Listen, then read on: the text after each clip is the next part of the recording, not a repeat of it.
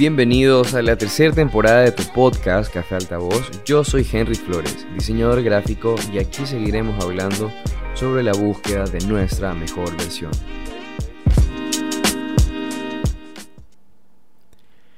¿Qué tal amigos? ¿Cómo están? Sean todos ustedes bienvenidos a otro martes de este podcast Café Altavoz. Yo soy Henry Flores, diseñador gráfico, y bueno, como saben, martes a martes aquí hablamos, analizamos, exploramos muchas cosas que surgen o decisiones que tomamos dentro de nuestra profesión, iba a decir relación, dentro de nuestra profesión como herramientas de aprendizaje para, todos los días, ¿no? Em, hoy no tengo un tema específico, más bien quiero como contarles algunas cosas que han estado pasando y como reflexionar en torno a eso. Como les había mencionado la semana pasada, estuve trabajando para un proyecto, así que ya salió. Estoy súper contento por el resultado. Eh, estoy contento porque han sido proyectos que han venido enseguida, o sea, uno tras otro, y, eso me, tiene muy contento porque siento que estamos atrayendo. En este proyecto, eh, ahora sí puedo decir, la marca es Bose, una marca especializada en sonido, sonido tanto como headphones, como para sonido de carro, para tienen gafas con, con sonido. Bueno, tiene una variedad inmensa de productos relacionados al sonido, speakers, en fin. Es una marca muy, muy reconocida en los Estados Unidos. Confieso, confieso que yo no estaba al tanto de ella. No, no he sido como que fan ni conocía de su existencia, pero me suele pasar muy seguido. Me suele pasar muy seguido, así que este, bueno, trabajamos para Bose, digo, trabajamos porque también eh, en este proyecto se involucró la parte de la animación. Entonces estuvo a, cargo Andrés Benalcázar, que es como que mi partner crew. Es un diseñador que, cada vez que hay proyectos que requieren la animación, motion graphic, eh, él siempre está como que ahí como proveedor. Entonces siento que es parte del estudio, que forma parte del equipo de trabajo, así que estoy súper contento por el resultado porque lo manejamos en tiempos maratónicos y porque bueno, pues todo salió como, como esperábamos. Así que ya está en línea. Eh, este, esta serie de este set de ilustraciones eh, estaban destinadas a promocionar ciertos productos en función como una campaña para, para el regreso a clases. Para el verano, sobre todo, para el verano. Este este, bueno, eso por una parte, estoy trabajando ahora un proyecto para una, una campaña de, de, publicidad para Nueva York. Netamente Nueva York, esta no es a nivel global como lo fue Bose, que sí es una marca a nivel mundial. Esta otra es un restaurante de hamburguesas vegetarianas en Nueva York. Así que estoy también como que súper contento por la apertura. Aún estoy desarrollando, estamos en el proceso de feedback, pero ya vamos a, llegar al deadline. Así que estoy súper contento también por, por eso, ¿no? Eh, ¿Qué más les puedo contar? A ver. Han pasado muchas cosas dentro de lo que es el trabajo. Han pasado muchas cosas y yo quiero hablar acerca de eso, ¿no? De, de, de que analicemos. Me gustaría que después de este episodio me puedan escribir los que estén escuchando, me interesaría mucho entender su punto de vista acerca de, del diseño gráfico. Si ustedes consideran que el diseño gráfico es un estilo, que cada diseñador mantiene un estilo, o creen que el diseño gráfico tiene una función en general. Es decir, ¿Ustedes como diseñadores sienten que tienen un estilo para diseñar siempre? ¿O creen que dependiendo del proyecto y la necesidad del cliente, la identidad del proyecto, no sé, las ilustraciones o, la línea gráfica puede variar? Resulta que, em, como les dije ya hace varias ocasiones, en distintos podcasts, yo trabajo para la Universidad Técnica Manaví y ahora me han cambiado de, departamento. Yo estaba en la parte editorial, manejando lo que eran los procesos de libros académicos y bueno, ahora formo parte del departamento de comunicación. Esto es una novela que, que si ustedes me siguen desde el principio entienden un poco el story time de, de qué sucedió con la universidad, el proceso eh, que se me vino abajo de una investigación de dos años. También ustedes ya conocen porque escuchan el podcast que por lo menos desde mi perspectiva, desde mi trinchera, el diseño es muy técnico, es matemático, eh, es investigativo, es propositivo y sobre todo funcional. Más que estético, es funcional. Pero obviamente también creo mucho en la estética, pero primero está la función. Bueno, resulta que el departamento de comunicación eh, me hace el llamado, ahora estoy dentro del departamento y me hacen un requerimiento para que diseñe unos diplomas.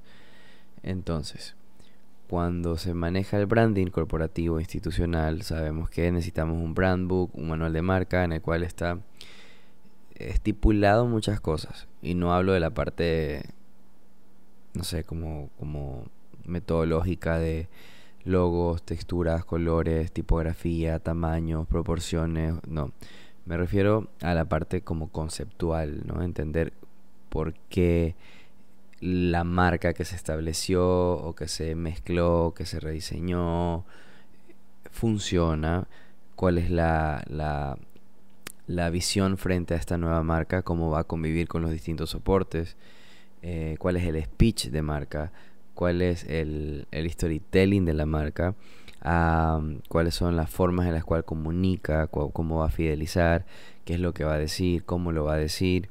Entonces, todo eso quise leerlo porque yo pedí, como sabes que para poder diseñar los diplomas que me acaban de solicitar, me gustaría poder entender un poco más a profundidad y necesito un manual. Entonces, cuando pedí un manual, no recibí un manual, recibí un brand book.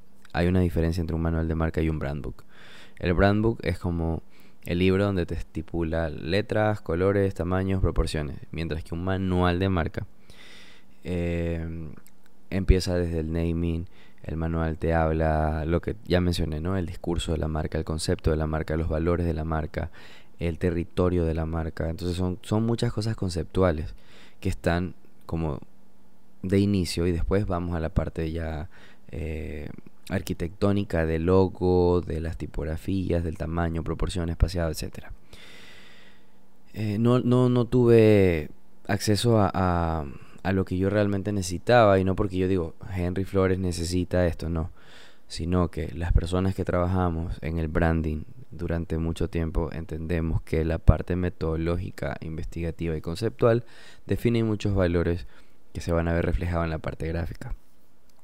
Entonces no lo encontré y fue complicado porque no me pude alinear a, una línea, no hay un sistema gráfico, porque estos conceptos intangibles son los que definen una identidad y esta identidad es la que se establece mediante ciertos códigos visuales como sistema gráfico. Al no existir el concepto, la investigación, el, análisis de homólogo, eh, la parte propositiva de los valores de la marca intangible, eh, la parte del speech, del discurso, todo esto que, que se debe hacer. Como no hay eso, me costó muchísimo enganchar con lo que yo ya vi, con la parte visual que tenían. Entonces, eh, realicé dos opciones, creo que las comenté y dije, bueno, sabes que ya... Bueno, entonces ahorita eso es un proceso, la verdad que me lo estoy tomando súper relajado, ya con el tiempo también he, entendido muchas cosas, y hay, hay momentos en la vida que uno no, no puede cambiar absolutamente nada. Eh, hay decisiones que uno toma y una de las decisiones que yo tomé es eh, dejar que todo fluya. Yo estoy consciente de lo que sé, no puedo obligar a nadie a que tenga el mismo grado de conciencia o de intelectualidad o de conocimiento académico o técnico sobre la construcción de marcas. Sé que si esto lo están manejando personas que carecen de ese tipo de conocimiento a profundidad, eh, pues bueno, ya no es mi responsabilidad, ¿no? O sea, a mí me pagan igual por estresarme por no estresarme, entonces elijo no estresarme. y, pero sí es un poco triste porque soy una persona que le gusta aprender mucho y si estas personas tuvieran quizás como que las herramientas para poderme enseñar y brindarme conocimientos, créanme que yo ahora estuviera diciendo, wow, qué increíble es esta experiencia y qué bonita esta oportunidad de poder aprender, pero lastimosamente siento que ha habido un retroceso, no por el cargo, no por la gestión, no, no, no por la parte humana, creo que son buenas personas todos, pero creo que falta mucho en la parte eh, metodológica y técnica de lo que es el diseño de una identidad institucional. Pero bueno, como les dije, yo ya solté eso, entonces estoy tratando de acoplarme un poco a ese sistema que no es correcto. Pero por eso traje este tema a colación. Eh, recuerdo que se lo comenté a una persona que también es diseñador o diseñadora, no quiero decir quién. Y me dio una respuesta que me dejó eh, parapléjico mentalmente. paralítico. no me pude mover, no pude mover mis extremidades, me quedé, de verdad, fueron segundos que me quedé como, como que me echaron agua fría. Cuando yo le dije, oye, no entiendo por qué existe este proceso que es muy antiguo, aplicado en la actualidad. Bueno, yo un poco argumentando el, el por qué, ¿no? Porque no, que no quiero entrar en detalles, pero hay cosas que no están bien hechas. Sé que hay una buena voluntad, sé que, sé que quieren y que intentan hacer algo bueno, pero eh, no sé, la verdad que sí hay un vacío en mí porque me gustaría aprender mucho y la verdad es que es todo lo contrario. Siento que si tal, en tal caso se hubiesen eh, un poco acercado a mí, hubiesen socializado el tema, sobre todo con el antecedente de que yo había creado una marca y que no la creé como logo. Saben que nunca hablo de logos, hablo de la construcción de una marca, de la identidad, de los valores, de la estructura, de la columna vertebral, de lo que es una identidad visual. En este caso, institucional, tiene mucho más peso. Siempre me tomé eh, muy en serio esto, al punto de que realicé la investigación dos años, una investigación cuantitativa y cualitativa. O sea, tengo datos, tengo cifras, tengo números eh, que validan toda esta investigación que reposó en algún momento en el Consejo Universitario, pero bueno, eso es otro tema. Después hablo de las estructuras académicas de distintas, instituciones. Pero bueno, aquí no me sorprende tanto lo que estén haciendo ellos, los que están a cargo del departamento, porque yo ya entendí, asumí y solté la idea de que voy a aprender, porque ya entiendo de que ellos aún no conocen ese camino que lo desconocen. Quizás con el tiempo aprendan, espero que sí, que puedan sacar a flote y sobre todo hacer algo muy, muy, mucho mejor porque eh, a nivel, a nivel de, de, branding está muy, muy, muy pobre. Pero bueno, en fin, yo ya, eso no, es, no, no me compete, no es mi responsabilidad. Estoy ahí para aportar en lo que yo más pueda y es lo que intento hacer, pero no puedo sacarme en mi cabeza el comentario y la forma en la cual eh, la persona con la cual yo estaba conversando me lo dijo. Yo le comenté que había cosas que no me gustaban y me dijo, lo Henry, lo que pasa es que cada diseñador tiene un estilo.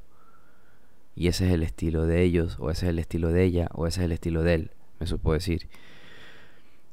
Y tú tienes tu estilo. Y créame que me quedé frío, paralizado, me dio un poco de inquietud, temor, malestar también, sí me dio malestar, no voy a mentir, porque nunca he concebido, nunca he concebido al diseño gráfico como algo estético. Y es, es esa una de las razones por la cual yo no permito que las personas que sean jefes, eh, autoridades o clientes impongan criterios sobre el diseño, colores, tipo de letra, espaciado, no porque como yo conozco el tema de la proporción, de la yuxtaposición, de la fragmentación, del espaciado, del interlineado, el kerning, el tracking, eh, las leyes de la imagen, las leyes de contraste, de proximidad, por eso digo que es muy técnico. Cuando tú tienes todo este background y todos estos conocimientos, tú sabes que al poner una imagen en el centro, a la derecha o a la izquierda, tiene una repercusión eh, semántica y semiótica dentro de la psiquis de la persona mediante la vista, ¿no? Porque lo, consumimos mediante la vista, la visión. Entonces que, esta persona me haya respondido de esa forma me asusta porque es alguien mayor a mí. Y, y sí me asusta porque, como saben, en el podcast analizamos no solamente la parte del diseño, sino todo lo que surge. Y me comencé a cuestionar muchas cosas, me comencé a cuestionar si realmente me hace feliz ese trabajo, si realmente me hace feliz eh, la forma en la cual se lleva ese trabajo, si me hace feliz, eh, la forma en la cual se hacen las cosas, la, la forma en la cual eh, surgen las cosas en mi ciudad. Si bien es cierto, yo nunca, nunca he estado conforme con lo que sucede acá. Siempre he sido muy crítico con todas las cosas, con, con inauguraciones, con conciertos, con monumentos, con elementos icónicos de, de la ciudad como, como cultura y como idiosincrasia.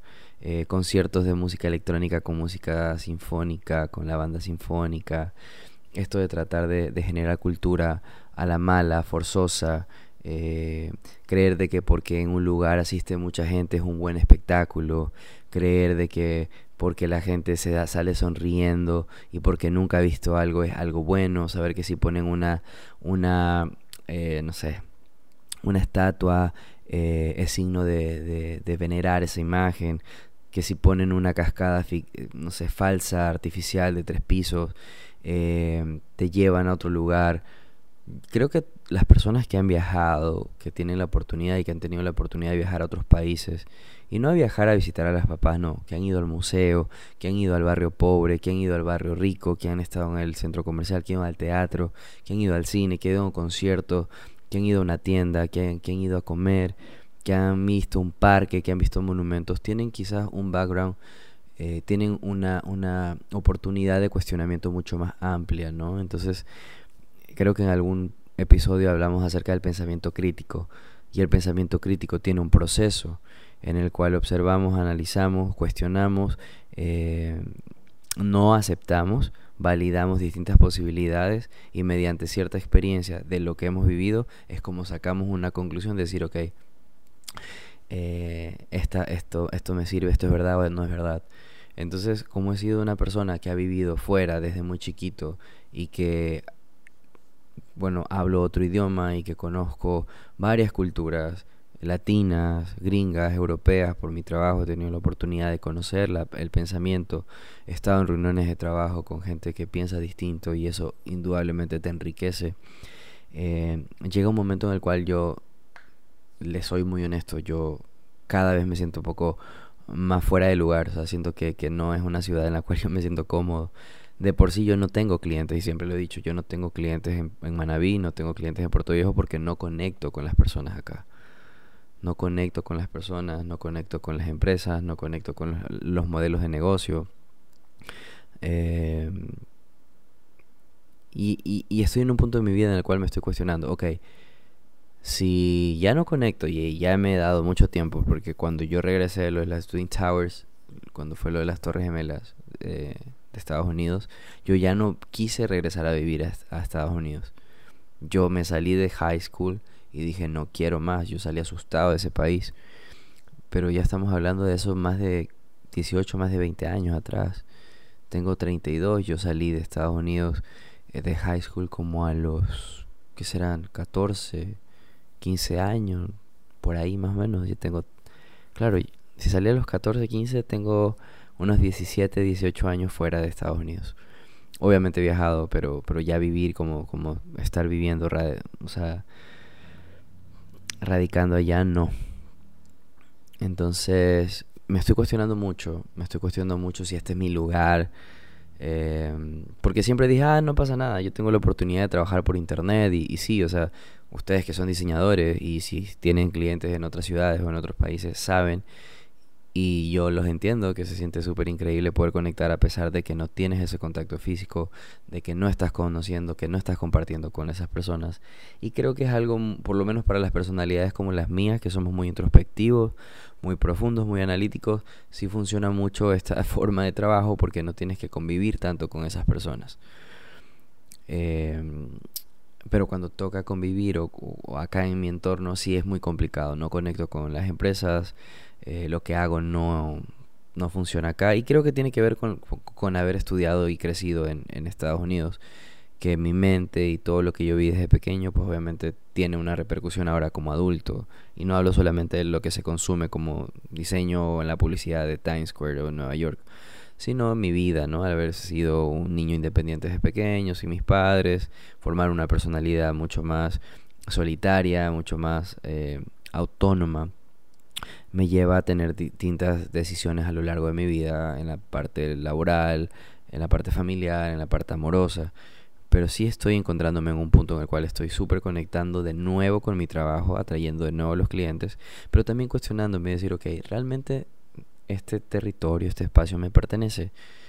Y no hablo de pertenencia eh, de expropiación, ¿no? De, expropiarme un lugar porque soy de Puerto Viejo, soy Manaba. No, no, no, no. No, sino como, ok, este lugar eh, me da las posibilidades de conectar con gente que me, que me aporta. Eh, laboralmente estoy creciendo, no estoy creciendo. Entonces son cosas que creo que también los 30 años te traen.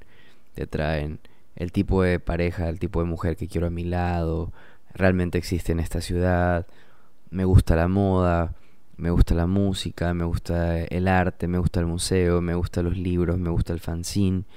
Y son cosas que no pasan acá. Entonces, sí estoy como considerando un poco la, la idea de, de poder eh, buscar eso en otro lado. Y creo que todos tenemos esa necesidad. Ya en varios episodios he hablado acerca de eso, ¿no? De saber reconocer tu voz interna, tu voz interior y decir, ok, ya no pertenezco a este lugar, ya no pertenezco a esta persona, yo me voy a ir.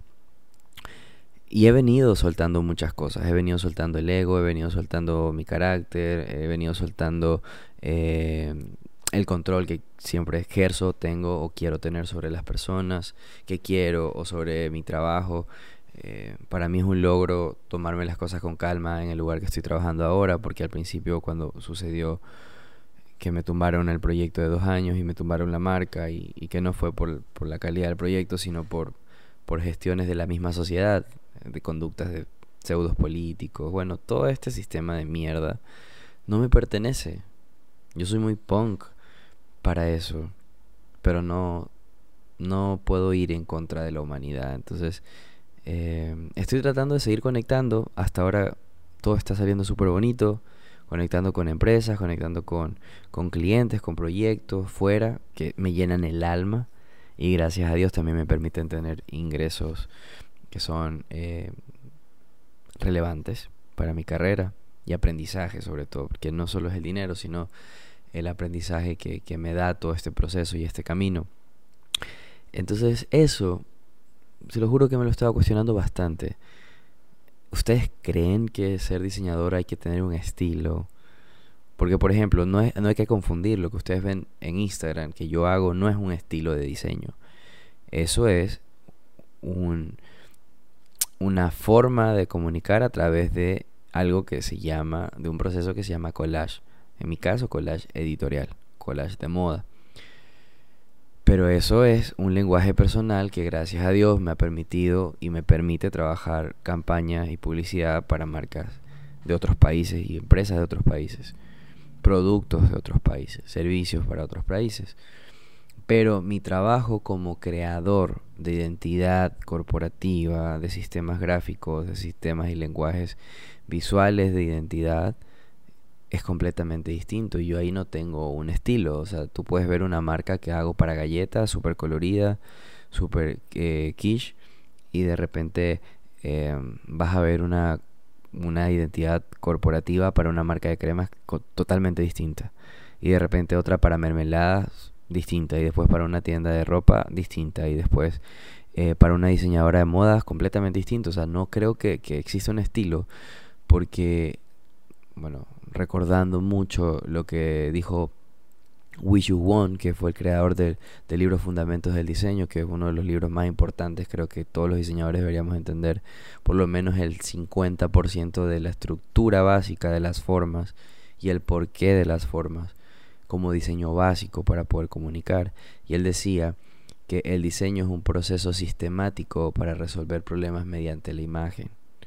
Entonces, cuando tú entiendes que el diseño gráfico es un proceso sistemático para resolver problemas mediante la imagen, estás siendo consciente de que las cosas no están al azar, de que la ubicación de los elementos no se ponen al azar, de que la creatividad no viene cuando cierras los ojos y te sientes creativo y te sientes feliz y que se te viene una idea.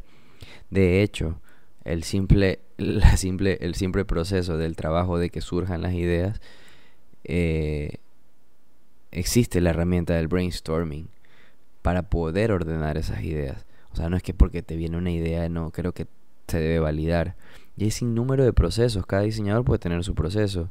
De repente yo quiero trabajar con la metodología de diseño de Bruno Munari, o de repente simplemente quiero ser mucho más libre como David Carson o de repente quiero ser más experimental como Jessica Walsh.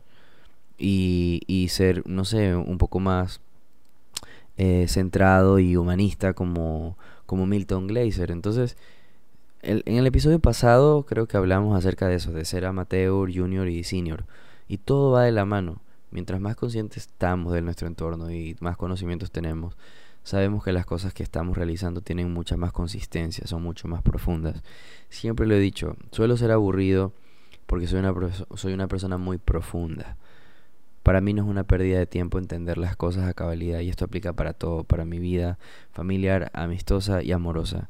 Yo tengo que tener como que súper claro dónde voy, qué quiero, con quién lo quiero, estoy recibiendo lo mismo, no, me siento seguro, no me siento seguro, ok, me quedo, me voy. El diseño gráfico es vivirlo, o sea, el diseño gráfico es una vida entera.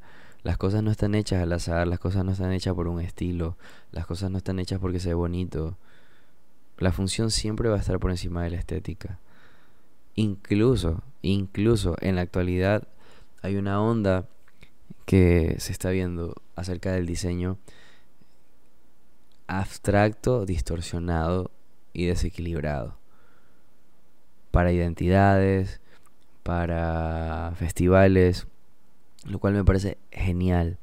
Pero hasta ese proceso tiene su complejidad. El simple hecho de destruir un concepto tiene una complejidad, porque viene la forma, la tinta, cómo lo aplican, eh, cuál es la construcción de ese, sistema visual. Cuando tú ves una, una camiseta, una bandera, un background para un workshop o para, no sé, speakers, y ves las credenciales y las hojas membretadas y la señalización y ves los tote bag o sea, todo se entiende que es una misma identidad, se, se, entiende el universo que hay detrás de eso, aunque sea distorsionado, aunque sea desequilibrado, aunque sea blanco y negro. Eh, y ojo, no es estético, pero al ser unísono y al estar bien estructurado, es una identidad consolidada. Y tú entiendes, ok, esto es una identidad. Eh, recuerdo, y creo que ya lo he hablado muchas veces, cuando, cuando yo fue uno de mis primeros trabajos más formales cuando empecé a trabajar para el Estado en el año 2011. Eh, yo trabajaba en CENEL, en el Departamento de Comunicación, en la matriz en Manta. Y no tenía ni idea, ni idea de lo que era un manual de marcas. Y a la mala lo aprendí. Y doy gracias que a la mala lo aprendí, porque yo sé que hay personas que nunca tuvieron esa oportunidad de equivocarse como yo me equivoqué y ahora creen que lo que hacen o como ellos manejan un manual de marcas o un brand book es la forma correcta. Yo me equivoqué en el 2011. Horrible, al punto que me descontaron como tres meses de sueldo porque hice una burrada. Eh, yo no sabía utilizar las paletas de colores no sabía empaquetar los documentos de InDesign. Y para sacar los colores yo estaba duplicando en lugar de poner el código del pantón exacto, del color azul que de esta empresa. Cuando me hacen la auditoría, cuando me hacen una inspección, se dan cuenta que yo estaba usando otro pantón. Yo nunca me imaginé que había auditorías para diseño. Y hubiese sido genial saber que en todos los lugares es así, pero he trabajado en varios sitios y no, no es así, pero por lo menos en Manta sí. Y en Manta me formé, en Manta mi carácter como diseñador se forzó, se forjó. Eh, aprendí mucho, mucho, mucho, mucho a manejar, a respetar los valores institucionales, entender que el concepto de una idea, que los valores, que la historia, los objetivos se transforman en elementos visuales y en composición. Sin ese concepto y sin eso no puede existir una estructura visual que represente realmente, porque tiene que representar a la empresa, representar los valores. Recuerdo que cuando esta persona, que es por la que traje el, tema, cuando me dijo, no, es que por estilo, eh, me moría de ganas por discutir, pero estoy en un punto de mi vida que ya no pierdo el tiempo tratando de, de, de hacer entender a alguien o convencer a alguien de algo que está equivocado. O sea, si quieren que tienen la razón, ok, chéverísimo. Por suerte existe el podcast y por suerte soy el dueño de este podcast y por suerte puedo hablar y hacer catarsis y contarles un poco este tipo de, acontecimientos. Espero de todo corazón que este tipo de reflexiones pueda entenderse de buena manera.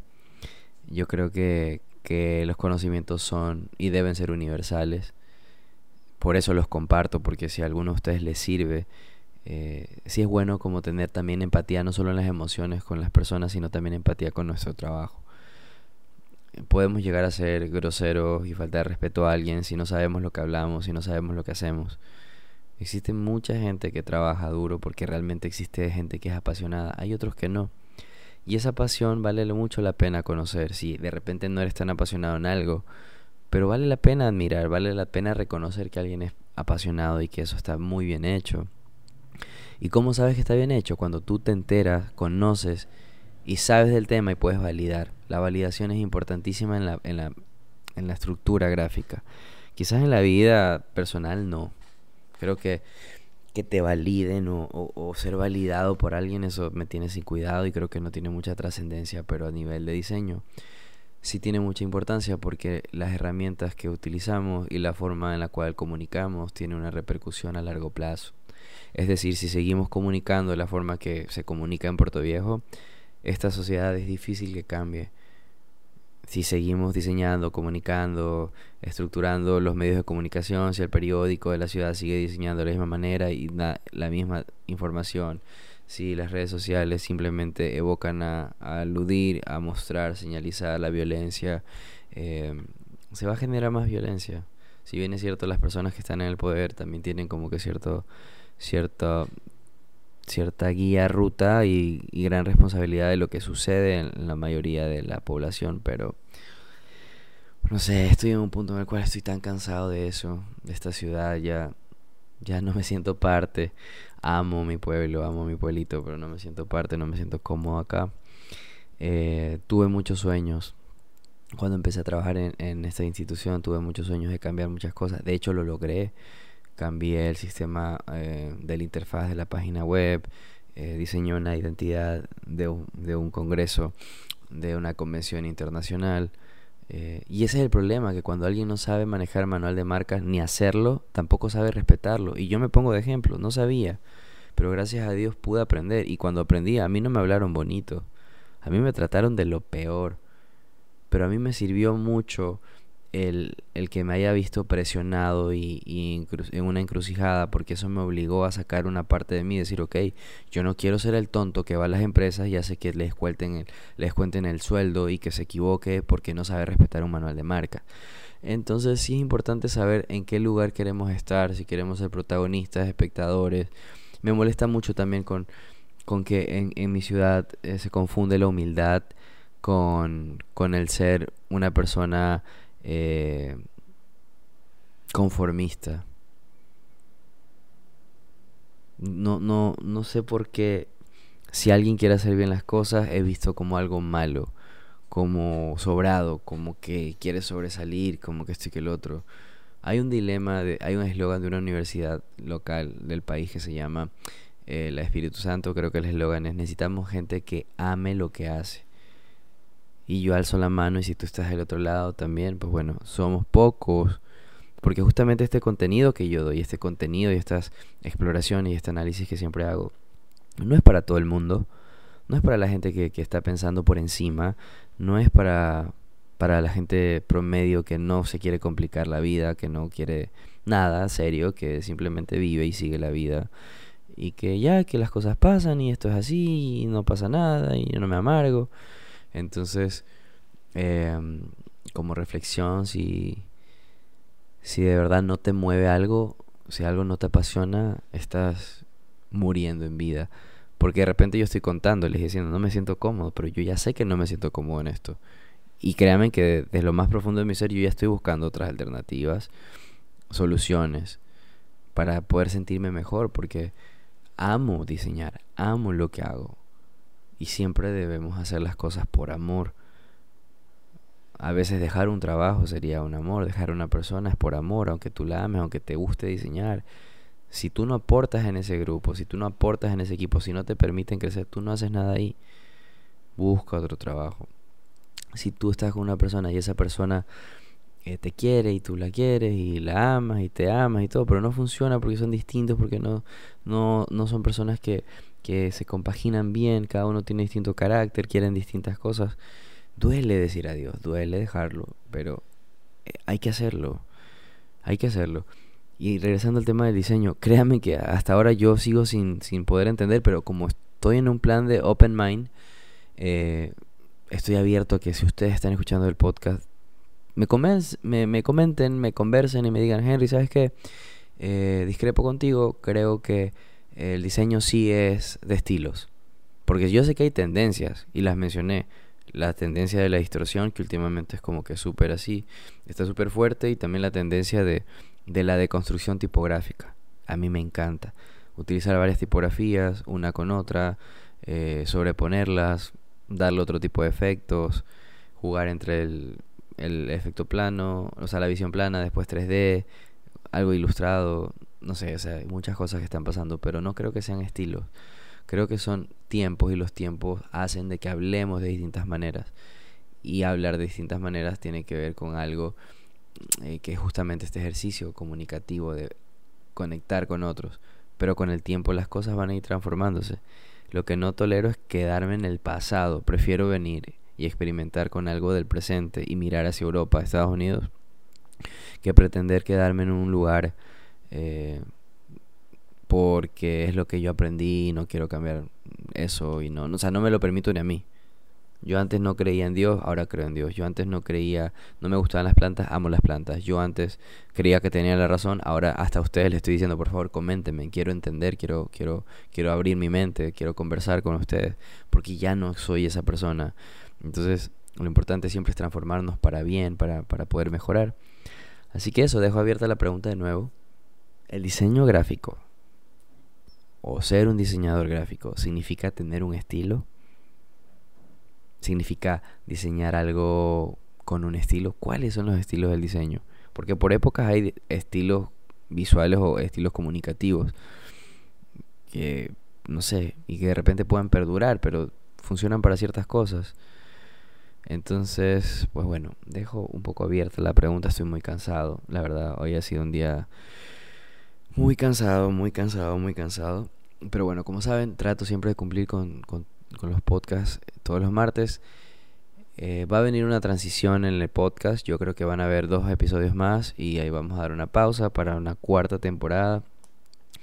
Como tengo dos micrófonos, pretendo tener invitados. Ojalá se puedan hacer muchas cosas con, con video. No prometo nada. Pero bueno, está ahí la idea. Pero eh, eh, es bastante trabajo. Así que Nada, se, vienen, se viene otra temporada con nuevos temas. Voy a echarle full cabeza si quieren aportar algo que quieran escuchar, que hablemos. Como saben, este, este podcast es para gente que se cuestiona, que no está conforme, que quiere más, que quiere crecer, que quiere mejorar y que justamente por esa necesidad de mejorar, pues eh, a veces surge este malestar. Y, de poder cuestionarte, esto quiero, esto no quiero, esto me sirve, esto no me sirve. Pero bueno, bienvenido, yo les abro los brazos a todas las personas que se cuestionan siempre las cosas, que de repente no tienen esa sonrisa en su cara todo el tiempo, o que de repente sí la tienen. No tienen esta cara de serio como la tengo yo. pero que siempre están buscando y cuestionándose las cosas, esto está bien, no, este es el lado, no por acá mejor que este y que el otro. Así que nada, esta película que voy a recomendar tiene mucho que ver con lo que hemos hablado. De repente muchos se la han visto, pero quizás alguien no. Hay una película de un profesor de jazz, de baterista, bueno, de orquesta, pero el protagonista es el baterista. Se llama Whiplash. Si tú quieres ser mejor y tú crees que te exiges mucho, mira esta película y entenderás lo que es realmente exigirse para llegar a una perfección. Ojo, es un poco enfermo y es un poco obstinado pensar eso, pero también te da mucha disciplina y te enseña sobre eso. Así que de nuevo, Whiplash, si la quieren buscar. Yo me retiro, nos vemos el próximo martes, cuídense, que tengan buena semana y nos vemos la próxima. Si te gustó este tipo de contenido, puedes ayudarme a realizar muchos más comprando mi libro Formas, un libro de diseño gráfico y minimalismo. Me escribes en Instagram, arroba henry slash bajo digital work y lo envío a cualquier parte de Latinoamérica.